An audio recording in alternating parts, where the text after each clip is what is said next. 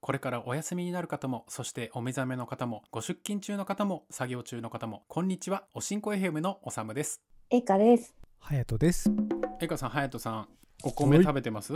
食べてます。毎日、うん毎必ず日。もぐもぐ。食べてるよ。ね美味しいよね農家さんとのインターネットでのつながりってちょっとだけあるじゃないですか、おしんこ FM、うん。ありますね。うん、ありがたいことに。この時間も作業しながら聞いていただいている方もいらっしゃるかと思いますいつもありがとうございます、ありがとうございます。ありがたい話です。で10年ぐらい前ですかね農業関係の仲間たちが結構多くて昔私うん。佐渡島に農作業を手伝いに行ったこともあるし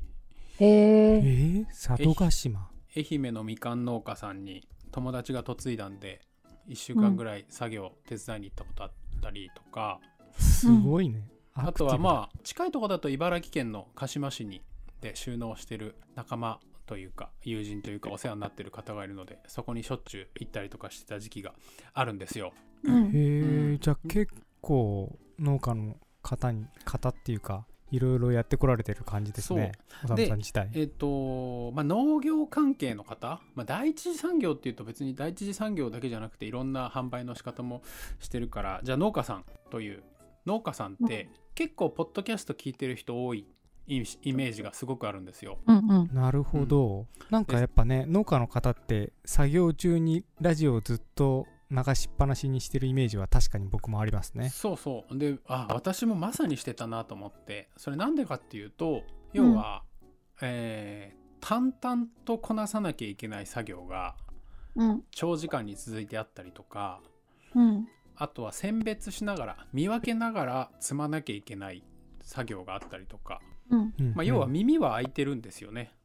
うんうん。うん、で、まあ、イヤホンじゃなくても結構広大な敷地で腰にスピーカーのついてるラジオをつけてそれを流しっぱなしにして作業するとかうん。うんうんうんうん。でそれが巡り巡ってポッドキャストを聞いてる人もいるっていうような形になってるのかなと思ってもし自分なるがほどそう作業手伝いに行ったら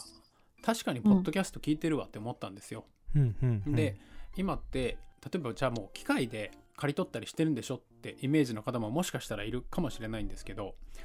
例えば機械が入れない稲刈りしなきゃいけない場所とか結局手で刈らなきゃいけない場所だったりとかあとうんはハウスの中でトマトプチトマト栽培してたりとかしててそうんの成熟したトマトだけを延々と積みたいとかあとはなんだろう果樹園とかだと摘果って言っていわゆる間引きうんうんうんうん一つの木になりすぎちゃうと。そうなりすぎちゃうと1個の果物の生育が適正な量があるから成長途中のものを間引くような摘果って言われる作業とかそれをまあ半日1日かけてやんなきゃいけないとかそういう時に結構耳のメディアってめっちゃ馴染みがあるんだろうなと思ってお新婚 FM。だから私はねこう愛媛だとむちゃちゃ園っていうみかんを作ってるとこだったりとかうん茨城むち県ゃ鹿ちゃ島市だったら鹿島パラダイスっていう、まあ、お米を中心に自然栽培してるとこだったりとか佐渡島のどじょっこ田んぼっていう無肥料無農薬天日干しでやってる、えー稲作をやってるところに遊びに行ったり手伝いに行ったりしてることがあったのでうん。なんで農家さんがポッドキャストを聞いてくれてたりとか逆に発信したりしてるのってそういうところにあるんじゃないかなと思ってました。なるほうんど。おさむさん自体がそのなんて言うんだろう農業をすることに割と好きなんですかね。だまあでもなんか結局そのベランダ栽培ぐらいはできますけどパクチー育てたりとか、どっか土地を小さくても持って作物を育てるにはあんまり自分作る方は嫌いじゃないけどそんな得意じゃないかなとは何回かトライしてそれは思いましたねへえ。なので買う専門がいいなというようなことも思って 実は今日の T シャツも食べ直 T シャツを着ております、着てますね食べ直 T シャツ。食べ直 T シャツ映画さん食べ直とか使ったことありますかないうん、です。すいません。じゃあちなみに食べ直とは何かと言いますと農家と直接つながれば料理はもっと美味しくなる生産者から直でお届けだから新鮮だから美味しいという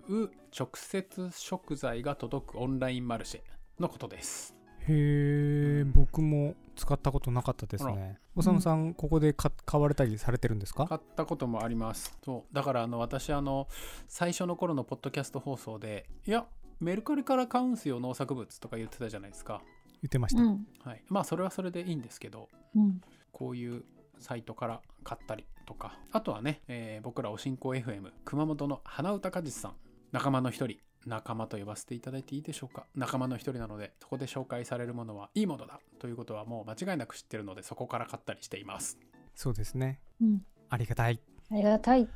ありがたいよ本当に最近なんか買ってたよね最近は、えークラフトコーラを買いました、おーおーすごいですよ、今話ね。題コのークララをフトコー作ラるって。うん、熊本クラフトコーラの素完全無添加 720ml 最近買ってごくごくごくごく飲んでおりますこれをあれ私たちにお裾分け来てないよね隼人さんねあれもう完売しちゃってるもんねそういえ花ば歌和志さんのとこねそうなんですよねいや私もねやっぱ一番に届けたいと思って る、いかんせいろんえなで事も情で今ねごくご会えくなごいくごく飲んでるって言ってたよ ねいろんな事情で今会えないっていう寂しさ残しておいてください。これは私の ですそんなこんなで食べるといえばパクパク食べるのには必要なアイテムがジャパニーズアイテムがありましておさっきエイカさんリンクを送ってくれましたねはいあそうだこれもえっと私がツイッターで花歌果実さんに絡みまくってたらほうほう教えてくれた情報です、何の情報かっていうとお箸おう箸、んうん。チョッおプスティ菓ック子ですねはいこちらをの情報をくださってでたまたま本当奇遇なんだけど私、うんお箸買い替えたいなってずっと思ってたんだよね、うんただお箸ってやっぱピンキリで価格はいがもうすごい高いのもあれば形も長さもうん装飾もいろいろあって何が決め手か全く分からなかったからうん考えあぐねて、うんまあちょっとそっと横に置いといたんだけど、そんなところに花歌果実さんが「このお箸いいよ」って教えてくれたから「あもうこれは運命っていうやつですね」うんと思って、うんあのここでか買ってます。どういったお箸ですかえっとですね山畜さんっていうところで竹のお箸なんですよね。竹から作ってる。竹どどうして結構思いがすごい詰まっててその思いにも賛同できたのでもうすごい完全に運命だなと思って綺麗なお箸ですねそうそうサイトもすごい綺麗で竹の箸専門みたいですね。うん熊本県南南関町の竹のお箸だけを作っているメーカーです材料に使う竹も周辺の山々から1本ずつ切り出し純国産で竹のお箸を作っているメーカーはとても珍しくなりましたと書いてありますねあそうそうそうありがとうございますいやーこういうの私大好きでさ日用品結構なんかこだわっちゃうタイプでうんあの D& D& デパートメントって知ってる、長岡健明さんのあそうそうそあうそこでさ全部調理用具とか揃えちゃうんだよねああそうなんですーねすごっそうそうだから山地区さんのも D&D にないかなとか見たりしてたんだけどまあでもここはこう食べ直からの流れでうん直接購入うんしようかなと思ってます、素晴ら素晴らしいいやーエイカさん引き寄せてますね止まった止まっておる箸が止まった 知ってますあのえあのテレビチャンピオンかなんかの大食い選手権の実況そんなのがあったんで映す画のか箸が止まったみたいな懐かし いなテレビチャンピオンがいなくなりましたねエイカカンバックまだあの録音止めてないよねうんエイカさんも止めてないですか止めてなければ大丈夫だよね、じゃあこのままエイカさんが引き寄せてるなっていう話ですねそうそれでさ、うんまだ変えてないのはと理由としてはちょっと悩みすぎてるんでほう花高実さん一押しあったら教えてくださいいやもうこれを買えっていうリンクが欲しいってことですねはい君にはこれナンバーワンってやつ買っとけばいいんじゃないですかそういうのじゃないから隼人さんねそう隼人のいあ のこれで冷いいよ徹な一面が出たそう ナンバーワうンん買っうんといいけよばこれだわっつって竹橋食洗機対応のやつですよ隼人さんあれでしょもう価格 .com とかで一番上に出たやつとりあえず買ったみたいな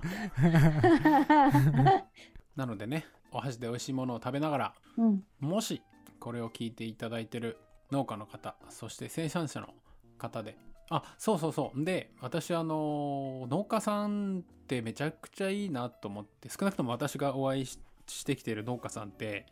なんかめっちゃ情に熱いというか、縁を大事にするというか、私愛媛にのむちゃちゃ園に、まあ、遊びがてら農作業手伝いに行った時に、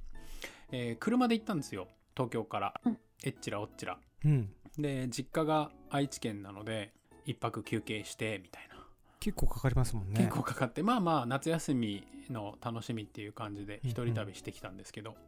うんであすごいなと思ったのがまあ柑橘類みかんとかってやっぱ11月とか、まあ、冬のシーズンが一番収穫時期だったりするんですよね。うんはいはいはい柑橘系はそうですねそうで当時確か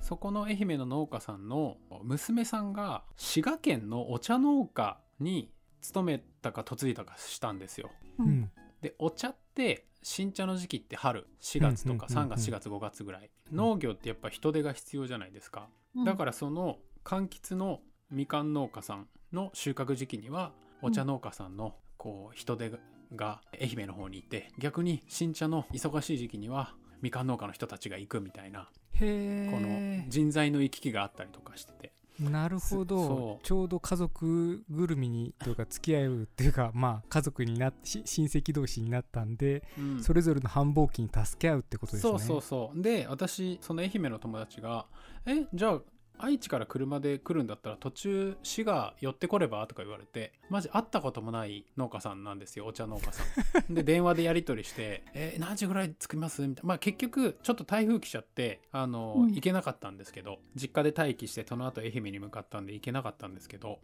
なんか会ったこともないし、一泊ぐらいしかしない私に対してなんか来るなら本当に気をつけてねとか、なんか食べ物のアレルギーとかあるとかなんかすごい、へーお母さんすごいそうよくしてくれてなんでこんな、なんか縁は大事にしなきゃいけないな縁の大切さをねそれをよく思い出します。はうあんなるほどねねなので繁忙期に人手が必要だと言ったら修隼人栄華が全国どこでも行ける時には体力作っていきますんでおしんこ F までお便りをお寄せくださいお寄せくださいお待ちください